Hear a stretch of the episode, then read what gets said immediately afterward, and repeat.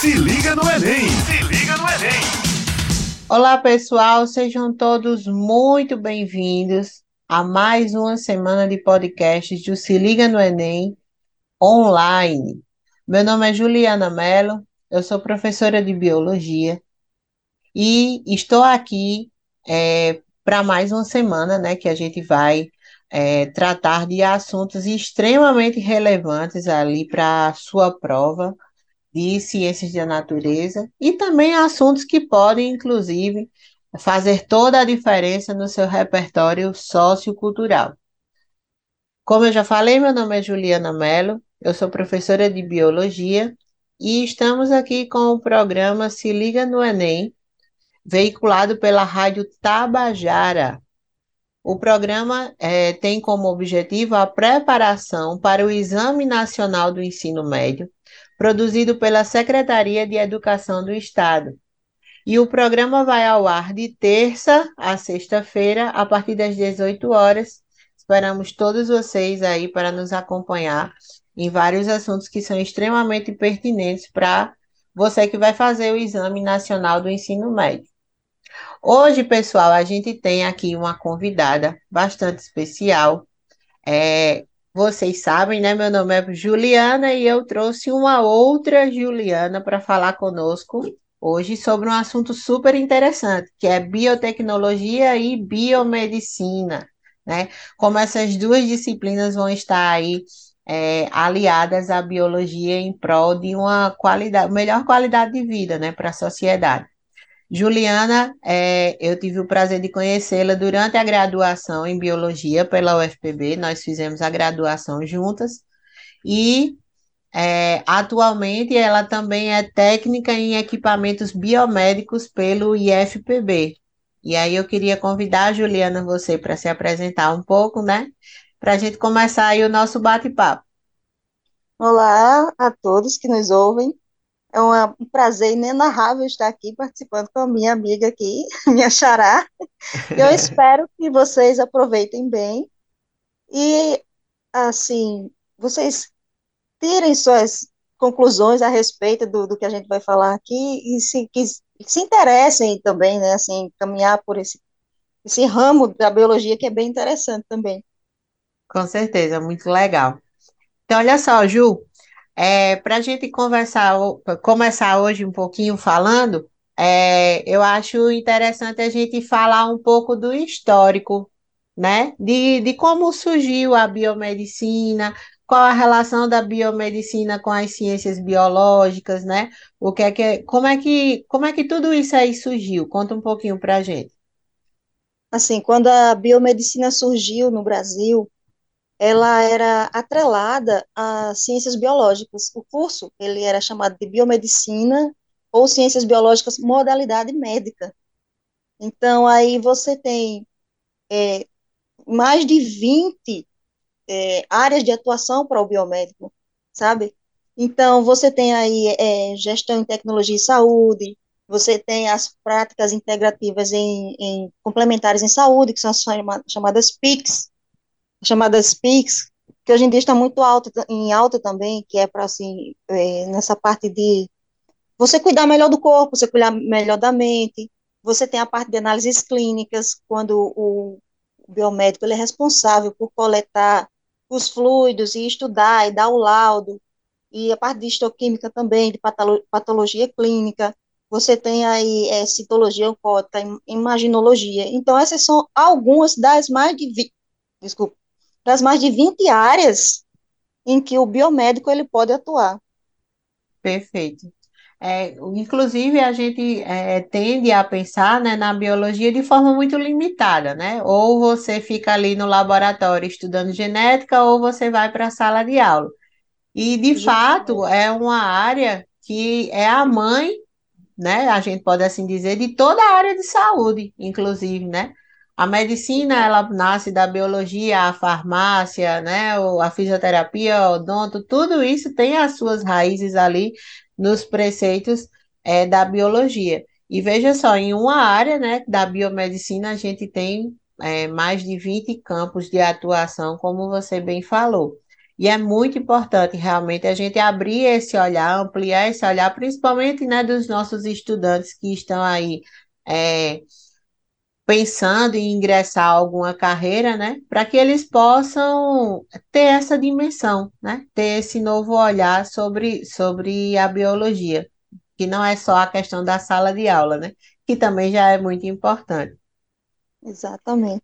Então, aí você, assim, fazendo um link com o curso de equipamentos biomédicos, o biomédico, ele pode atuar também na área da imaginologia. O que, que é isso? Ele vai fazer a interpretação e fazer, ele vai dar o laudo do que ele está vendo naquela imagem, seja através do raio-x, seja através da tomografia, seja através da ressonância magnética. Então, assim, esse profissional, ele atua na docência também, nas análises clínicas. E é uma gama tão grande que você fica assim, é, até na parte de biomedicina estética também ele vai atuar. Que legal. É um curso bem completo, né? Assim, é uma área bem, bem diversa, realmente. Justo. Fisiologia assim, do esporte também, na, na prática de exercício físico, ele pode auxiliar também, né? Muito massa. E a, olha só, a gente tende também outra, outro erro, né, que, que leva a gente a pensar que a biotecnologia é só aquela coisa ligada, né, a robô extraterrestre, né? Justamente. É, Uma coisa super futurista, quando na verdade a gente usa biotecnologia no cotidiano. Justamente, né? desde que o mundo é mundo, que a biotecnologia ela é usada é, você, o ser humano, ele sempre se utilizou de outros seres para você, tipo assim, você vai fazer um pão, você põe ali um, um para fermentar, Isso. você está usando um outro ser vivo para fermentar, você, o vinho também, você fermenta as uvas, você faz o vinho, queijo, entre outras coisas. Então a gente fica muito, quando você fala em biotecnologia, você liga muito essa coisa futurista, muito robô, muito androide, essa coisa assim, sabe? Bem tipo o filme é, Eu Robô, Blade Runner, que você pega uma parte de uma pessoa, aí liga uma parte do robô, assim, e, e começa a funcionar. Bem assim, para o pessoal dos animes de plantão aí, o pessoal que, que, é, gosta muito de ver anime, é uma coisa bem full metal, sabe? a biologia com a tecnologia. Com certeza. Então, justamente a gente tende muito a pensar nessa coisa assim, bem, ah, é algo que está muito além do que a gente está vendo alguma coisa muito além da nossa imaginação, quando na verdade ela é o dia a dia. Exatamente. E assim, é, um remédio que você toma, né? A, as vacinas que são criadas, o alimento que você consome, é, o controle de pragas, tudo envolve biotecnologia, né? Da mais simples até a mais complexa. Justo, justo. E você tem, assim, por exemplo, é, em uma das pesquisas que foram feitas com biotecnologia, é, descobriram uma larva de uma mariposa que antes dela se transformar, quando esta larva estava dentro da caixa no laboratório, ela começou a roer essa caixa. Então, essa larva, ela tem o costume de comer os favos de mel. E ela conseguiu roer essa caixa, e o pessoal, o que é que o pessoal fez assim? Ah, então a gente pode usar essa larva aí, através da biotecnologia, fazer com que ela, é, essa, essa capacidade que ela tem para corroer os plásticos que estão aí, sabe, que, que, a gente sabe né? que vai passar, poluindo o mundo, que a gente sabe que vai passar anos e anos ali na natureza. Então, é algo assim, a biotecnologia ela tem muita coisa boa, mas ela ainda tem aquele estigma que a gente diz assim, isso. assim, ah, isso é algo muito perigoso. Porque, inacessível fato, também, né? Exatamente, inacessível também. Por que, que diz que é perigoso? Porque você tem toda uma questão ética envolvida Sim. aí nessa, nessa parte, principalmente parte de clonagem, que você pode assim afetar, afetar, as células e você promover aí uma, um animal infértil, você vai mexer com a infertilidade de alguns animais, inclusive do ser humano também, né? uhum. né? Então, você, a, a, biotecnologia ela tem muita coisa boa, que ela desenvolve medicamentos, desenvolve maneiras de você lidar com o ambiente, limpar o ambiente, tudo isso. Mas aí essa questão ética é o que eu acredito que faz com que ela não tenha uma parte dela que não avance. Né? Isso. Há muitos entraves de qualquer forma, é, tanto legais, né, como, como os próprios é, entraves éticos, né? Como você citou, a sociedade ainda, muito por desconhecimento, critica e, e abomina muito assim a, a biotecnologia quando é, a gente sabe, obviamente, que em todos os campos há quem use para o bem e há quem use para o mal, mas é algo que veio para facilitar, né, muito mais do que para atrapalhar.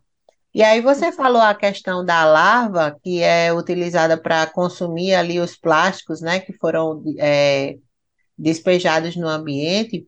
E eu lembrei, por exemplo, de algo muito mais simples, né? Antigamente, é, era muito comum ali no, nos primórdios da medicina as pessoas que tinham feridas na pele, né, processos infecciosos, serem tratados, por exemplo, por sanguessugas, né? Até aí, hoje? A, isso. Aí hoje a medicina, parte da medicina, né? Não são todos os médicos que, que fazem esse uso, mas resgataram, digamos assim, essa prática como uma forma de também não é, colocar tantos medicamentos, né? Porque a gente sabe, o medicamento é bom, é, mas ele, por exemplo, pode sobrecarregar o rim, o fígado, né? Você toma um antibiótico para matar uma bactéria, você afeta seu sistema digestório durante um tempo, ele vai precisar de um tempo para se recuperar. Então, para evitar essa sobrecarga medicamentosa, muitas vezes a medicina acaba dando uns passos para trás aí na, na e, e, se ancorando na medicina primitiva, né? Então, é uma biotecnologia. Você está usando o que é o termo biotecnologia? É quando eu uso um ser vivo, né? Uma tecnologia a partir de algum ser vivo. E aí você citou o processo de fermentação, que eu uso para fazer pão, bolo, bebidas, né?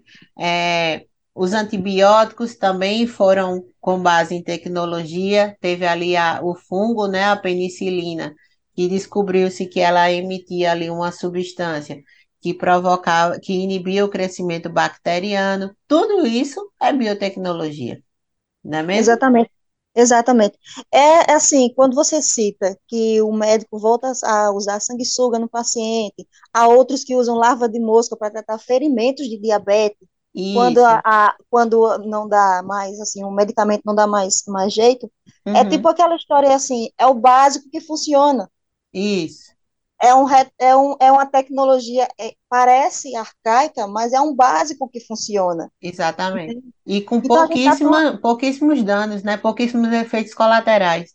Justamente, pouquíssimos recursos que você encontra aí e, e você é o básico que funciona, que ainda assim a tecnologia é uma tecnologia que na época que surgiu para ser usada, Isso. é uma tecnologia. Foi uma revolução. Aí, pra gente, justo, para a gente, a gente acha arcaico, a gente vê assim, em troncha cara, tem gente que em troncha cara, mas é um básico que funciona, entende? Então, até hoje, alguns médicos, justamente quando você tem um, um, uma área que não está sendo ali é, vascularizada, que você precisa, põe uma sanguessuga ali, ela vai lá e faz o serviço para tirar aquela, aquele edema, diminuir aquele edema, um ferimento de, causado por diabetes que não sara de jeito nenhum, você põe ali aquelas larvas de mosca para comer aquele tecido que está necrosado, e aí você tira e ele, ela limpa.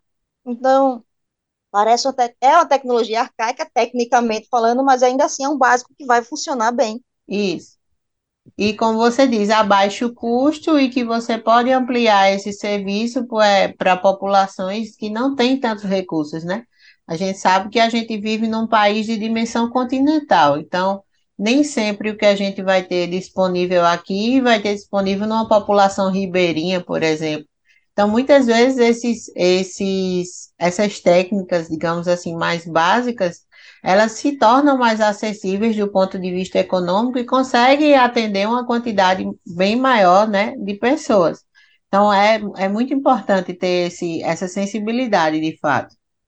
Justamente. Aí você vai, é, por exemplo, você chega num, num, num, estado distante, que, por exemplo, a Amazônia, que você tem ali uma população indígena muito grande. Como é que essas pessoas se tratam? Qual a tecnologia que elas usam? Como que as mulheres fazem para evitar ter filhos? Então, Isso. essas tecnologias que ele tem, baseada na biologia que está ali ao alcance deles, por exemplo, sementes de plantas, ele sabe que uma determinada semente vai evitar que a mulher engravide tal semente vai baixar a pressão da pessoa, ou um chá de uma folha. Um chá, um chá, exato. Um chá, um chá que, que aí vem a biotecnologia, isola esse, esse, esse componente e faz o medicamento que você está usando. Né? Exatamente. Né? A gente sabe que vários medicamentos são feitos de, de, de, de, substâncias que são isoladas de plantas, de animais, como, por uhum. exemplo, o veneno de cobra também, né? Que Isso. se usa para fazer medicamentos. Própria, o próprio antibiótico, né, como eu citei, que na verdade foi um acidente, né, digamos assim, Justo. E que de forma acidental um fungo foi colocado junto com a bactéria, para você que nos ouve e não, não sabe da história, o primeiro bactéria, ah, eita, perdão, o primeiro antibiótico formado foi assim, né, é, foi colocado um fungo junto de uma bactéria e viu-se que naquela placa lá é, o crescimento bacteriano foi impedido e foi se estudar por quê, descobriu que era uma substância que o fungo lançava que inibia o crescimento da bactéria. Essa substância foi isolada e você toma ela hoje em forma de comprimido, né? Que é bem do que, do que Juliana fala sobre isso mesmo. Muitas vezes os, os povos indígenas, eles tomam determinados chás, mascam determinadas folhas, né? É, e a ciência vai lá, descobre isso, isola a substância e comercializa, né? Muito caro, por sinal. Justamente. Então, a gente tem aquela história, é tipo aquela história da nossa avó, ah, toma chá de tal coisa que vai passar. Então, em todo, em, em, todo conhecimento folclórico tem um fundo científico de verdade, sabe? É. Muitas vezes a ciência corrobora bastante, né, com o senso comum. Às vezes, de fato, né, ah, não, sei lá, não, não anda de pé descalço no chão frio que vai gripar. Né? Tem essas coisas assim que a gente sabe que, que é aquele conselho de vó que a gente tá certo, vó, a gente vai botar a sandália, né? Mas não tem tanta base científica. Mas tem muito claro do senso comum que a ciência consegue, né, ali, é, ou explicar ou pelo menos usar como base para uma investigação. Justamente, ao menos ah, tem alguma coisa ali de verdade que eu vou investigar e vamos ver se realmente está certo, se a pessoa ali tem a razão. E, e cabe que, que, que, de certa forma, você chega que tem uma razãozinha em alguma Isso. coisa daquilo que está sendo dito, né? Às vezes não tem, claro, eu sou folclore, tá? Uhum. Mas assim, mas muitas vezes, mas por que que todo mundo está insistindo que isso é assim? Que isso funciona? Vamos saber por quê? A, a ciência, ela é muito assim, o que eu acho muito legal na ciência é que ela se preocupa também em ir descobrir se aquilo realmente é verdade. Isso. Porque Até porque essa... é o primeiro passo, né? A gente saindo um tiquinho aqui do assunto, né? O método científico ele inicia pela observação. Não existe é. método científico sem observação. E se eu observo, eu observo a partir de algum fenômeno cotidiano. Exatamente. Né? Alguma problemática ali que eu estou querendo resolver. É. Aí, então, isso é muito bacana. Então, assim, seja na biotecnologia, seja na, na biomedicina, essas duas aí, elas vão sempre, é, sempre ter essa característica bem futurista que a gente acha, mas uhum. quando, na verdade, ela é bem básica e bem cotidiana, né? Então, assim, se você quiser enveredar por esse caminho, aí você não vai você vai se encontrar em alguma da, da, das áreas a qual ela se distribui. Né? Você pode não se dar bem nas análises clínicas, mas você pode dar na parte, você se dá bem na parte de educação, porque o biomédico ele também pode né, nessa parte de educação, da docência, né? Porque para isso ele vai ter que ter uma especialização, assim, um mestrado, um doutorado, para poder continuar. Aí você pode ir atrás ali da, da, da biofísica, da anatomia, bioquímica, biologia molecular, porque ela trata muito disso. Os biomédicos e os, e os biotecnólogos, eles foram muito importantes nessa parte de, de, de pandemia, nesse estudo desses vírus, desse vírus que causou a, essa pandemia. Você vê Acho aí. que não só o estudo dos vírus, como os próprios equipamentos, né? Que, que eles são, pelo que a gente conversou, eles são calibrados, né? Por, por pessoas que, que fazem, por exemplo, esse curso que você está fazendo em equipamentos biomédicos, né? Tem toda uma importância ali. É, porque quando você faz o link dessa, bio, dessa biomedicina com esse, essa parte de imaginologia, de você dar esses laudos técnicos, você precisa que esse esse equipamento esteja bem calibrado, esteja bem instalado, sabe? É, esteja em manutenção, porque quando você vai ver um monte de laudo, assim, a maioria dos laudos errados são por falta, é um defeito na calibração do equipamento, é um defeito na, na, na maneira como você é, trabalha com aquele equipamento também. Se você liga de qualquer jeito, se você desliga de qualquer jeito, se você guarda de qualquer jeito. Então, tudo isso influencia nesse laudo que essa pessoa que vai estar, tá, e ler aquela imagem que você, que foi criada pelo equipamento, vai, vai influenciar, sabe? E, e a maioria das vezes, assim, um erro técnico ele, ele reflete na vida de uma pessoa. Com né? certeza, era isso que eu ia dizer, é uma responsabilidade muito uma grande, né? Porque você não vai para fazer um exame de imagem, por exemplo, só porque você está afim de ver como é o corpo por dentro. Geralmente você está pesquisando acerca de alguma doença ou fazendo ali um check-up de rotina, né? Pelo menos ali uma vez no ano é muito importante que a gente faça ali um, um, check-up completo. Aí imagina, né? Você sair lá com um laudo de uma imagem, sei lá, distorcida, aí que o médico é. achou que fosse algo mais grave, né? Já atrapalha toda a sua vida. Quando, na verdade, é uma, um, um, foi uma falta de calibração que houve no equipamento. Né? Exatamente. Justo e como um filme que tem, você tem com a Queen Latifah, que ela acha que vai morrer porque justamente ela foi fazer um exame, fazer um check-up, e no exame dela apareceu lá uma imagem, porque o aparelho estava descalibrado e ela começou a vender tudo, começou a, a viajar o mundo e a vida porque achava que ia morrer em pouco tempo por causa. Então, a ficção, ela dá muito a ideia de como a gente deve agir na hora da gente executar o nosso trabalho, sabe? Então, essas coisas que a gente vê em filmes, ah, isso é só em filme. Não é, porque a gente sabe que a, que a vida da gente, ela se reflete, às vezes, na, na arte. Com certeza. Então, justamente, se, se a pessoa que estava mexendo naquele equipamento tivesse calibrado, ela teria esse diagnóstico? Não teria. Pois é. Né? Então, isso se reflete também. Então, você sai, ah, eu acho que estou doente por causa disso, isso, que o médico viu isso, isso, isso na imagem de um aparelho que não estava sendo bem usado, sendo bem conservado, a manutenção dele tava, não estava muito boa. Então, isso aí, é, você pode ter consequências inimagináveis na vida isso. de uma pessoa. Eu noto né? também, né, quando eu vou fazer exames, que os ambientes que guardam esses equipamentos são sempre muito gelados, né? Muito, muito gelados. Muito, muito. Porque aí você tem aí um equipamento que ele libera calor, ele está ligado ali na rede elétrica. Então ele vai liberando calor, ele tem que estar tá bem aterrado, para você não ter uma fuga de corrente. E a própria pessoa que manuseia tomar um choque, por exemplo, você tem um eletrocardiógrafo, que é aquele que você vai fazer o eletrocardiograma, você tem vários eletrodos ligados à pessoa e aquela máquina está ligada à energia.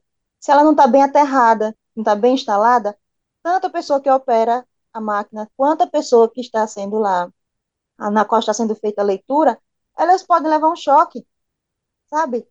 Então, assim, você tem que ter muito cuidado. Os cabos que você usa, que a maioria desse, desses equipamentos, assim, esses defeitos são muito em cabo por, por falta de o manuseio incorreto, aliás. Sabe? Pois é. E pode né, ocasionar uma coisa grave aí, tanto Justo. em quem manuseia quanto no paciente. Justo, você pode tomar um choque, uma queimadura. Pois é. Eu queria só te pedir licença, Ju, para a gente dar uma pausa, para eu dar um alô para o pessoal que está nos ouvindo. Dizer que nós estamos aqui na Rádio Tabajara com o programa Se Liga no Enem Paraíba, uma iniciativa da Secretaria de Estado da Educação para apoiar a preparação para o Exame Nacional do Ensino Médio na Paraíba.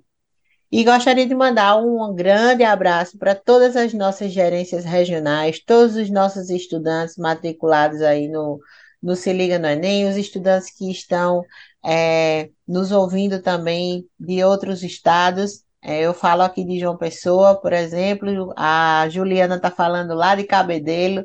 Então, o programa Se Liga no Enem é isso, né? É para toda Paraíba, é para todos.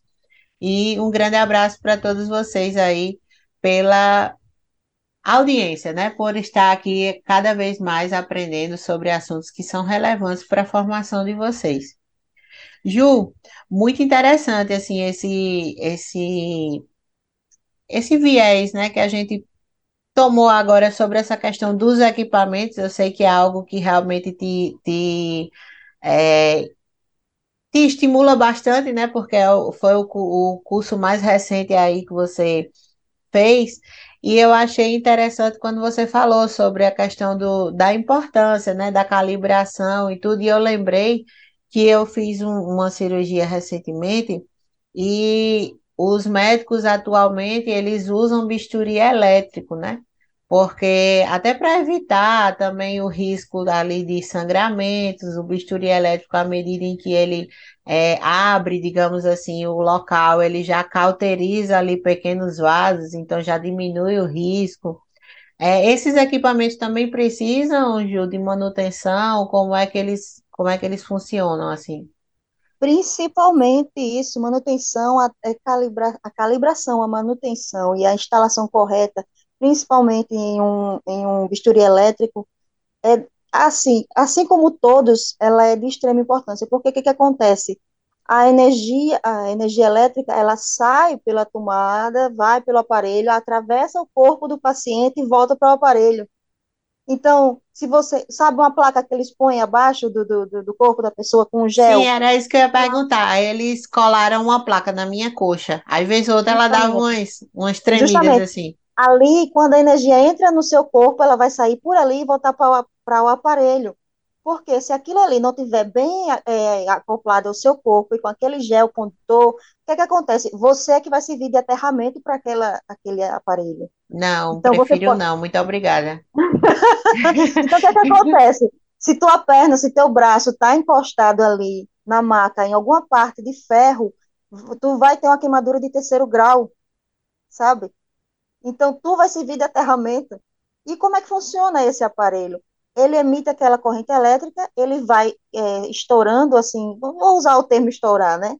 Mas não é essa a palavra. A célula vai ressecando aquela água, sabe? Por isso que uhum. ele vai cauterizando e abrindo a célula ao mesmo tempo, porque ele, ele faz com que a água que tem dentro, dentro da célula, aquele calor gerado por aquela ponta, ela estoure a célula e vai ao mesmo tempo cauterizando, porque você tem o corte, o, três tipos de ponta, para cauterizar, você tem um que é tipo uma bolinha também, que, e outro que é tipo uma faquinha. Então, você, dependendo do que você vai fazer, se é cauterizar, se você vai cortar, você muda aquela ponta.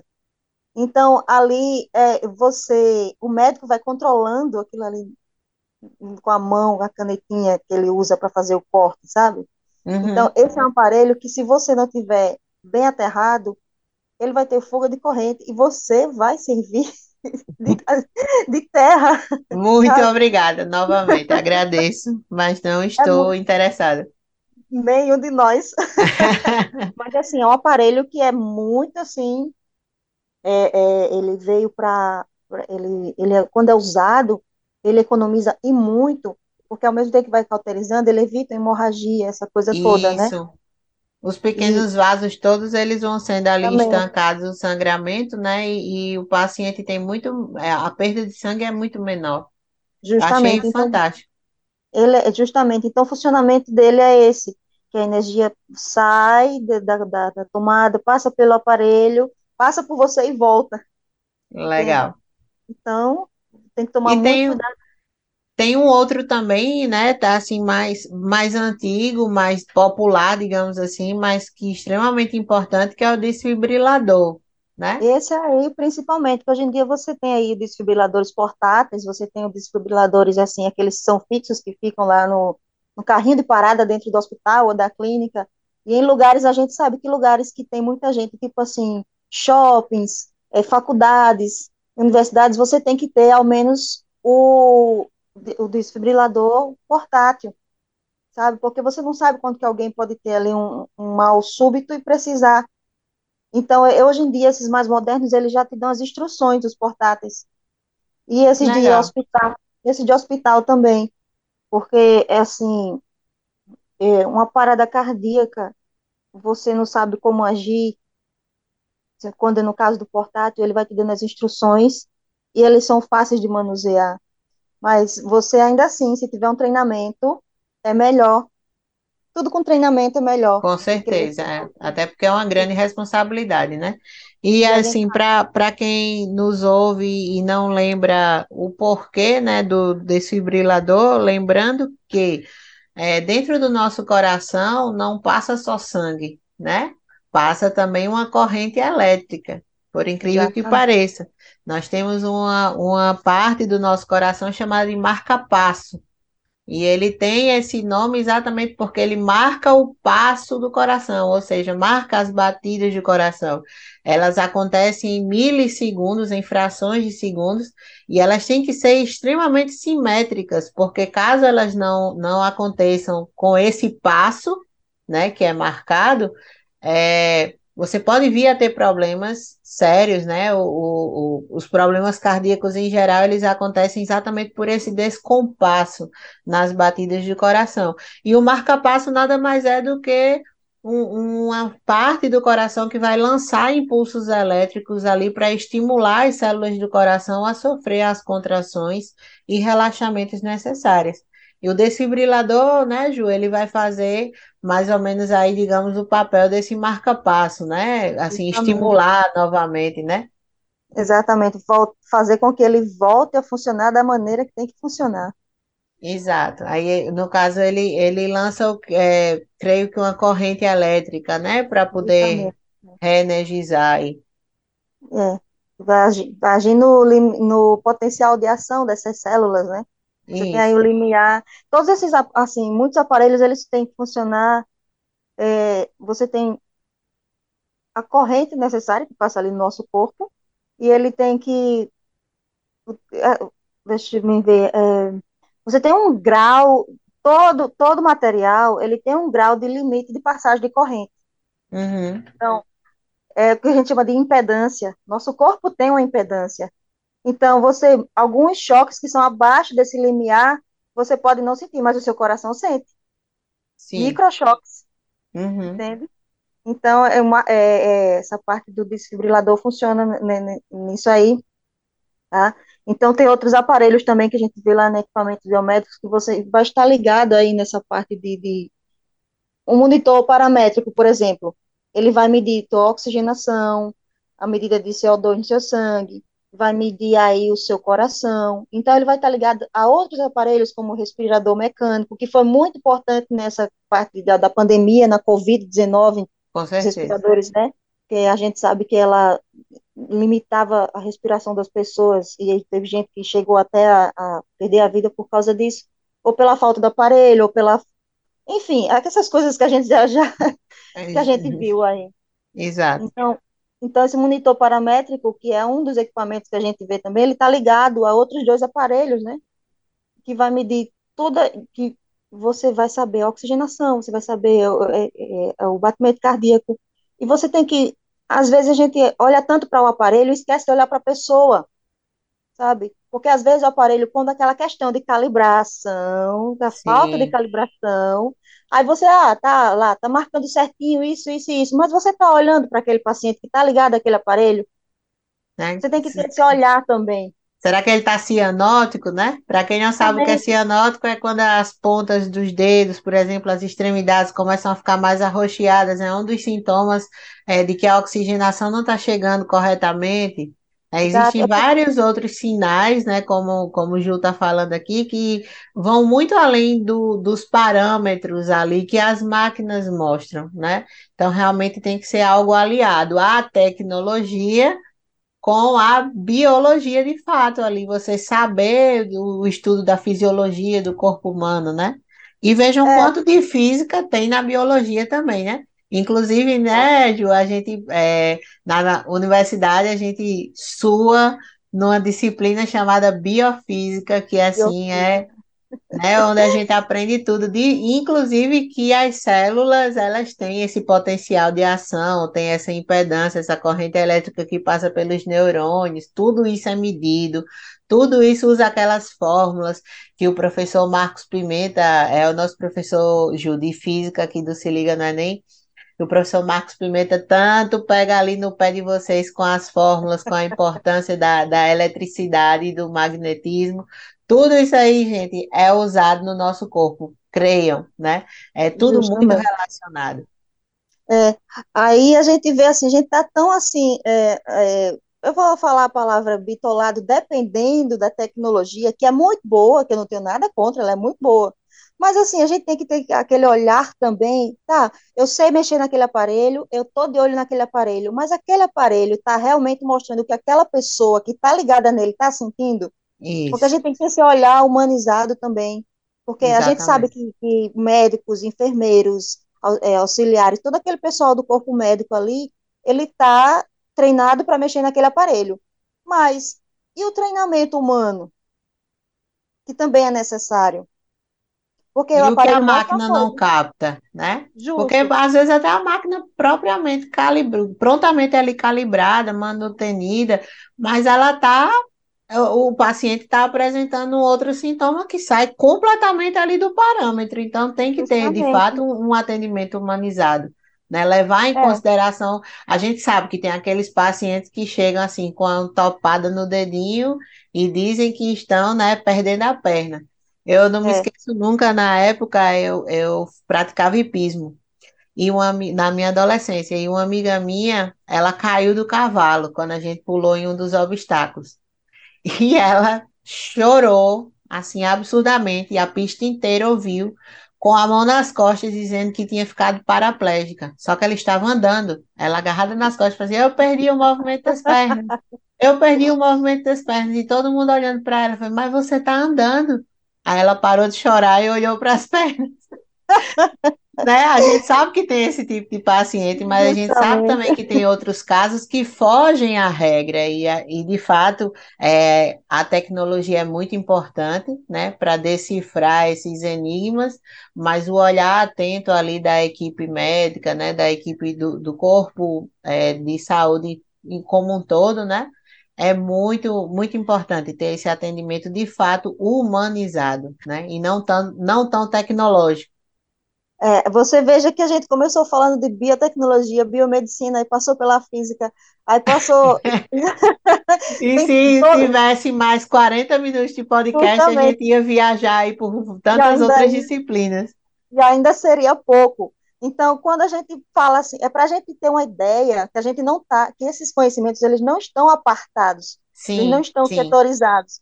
Então, assim, como que tu falou agora há pouco, ah, para que que eu vou aprender física? Ah, cidadão, porque existe uma matéria chamada biofísica, que se você não entende a matemática, a física que está por trás daquilo que funciona no seu corpo, como que, que sabe?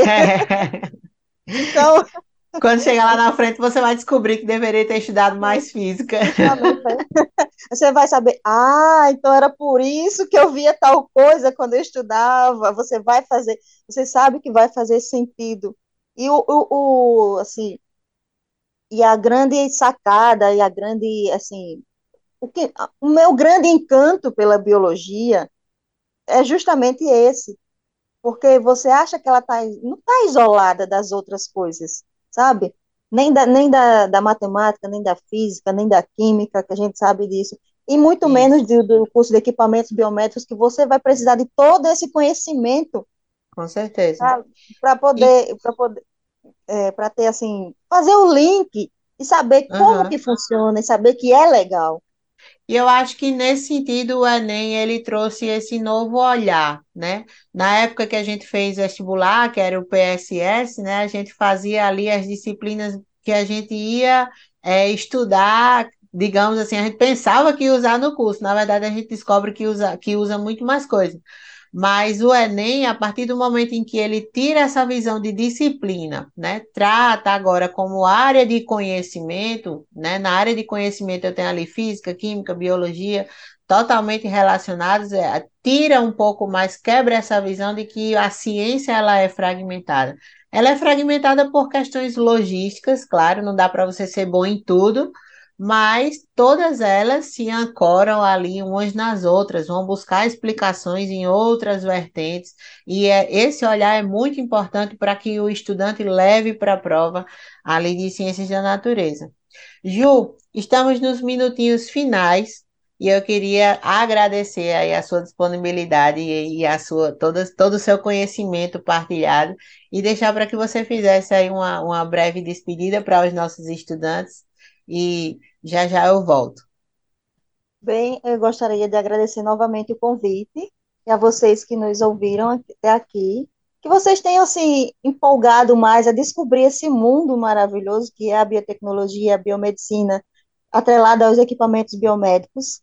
Assim, porque conhecimento nunca é demais e nunca ocupa espaço. Com certeza, sabe as palavras, né, Ju? Mais uma vez te agradecer, agradecer aí a sua disponibilidade, dizer que esse foi o programa Se Liga no Enem, na Rádio Tabajara, e o programa vai ao ar de terça a sexta-feira, a partir das 18 horas. Fiquem ligados, esperamos vocês na próxima. Tchau, tchau. Se liga no Enem! Se liga no Enem!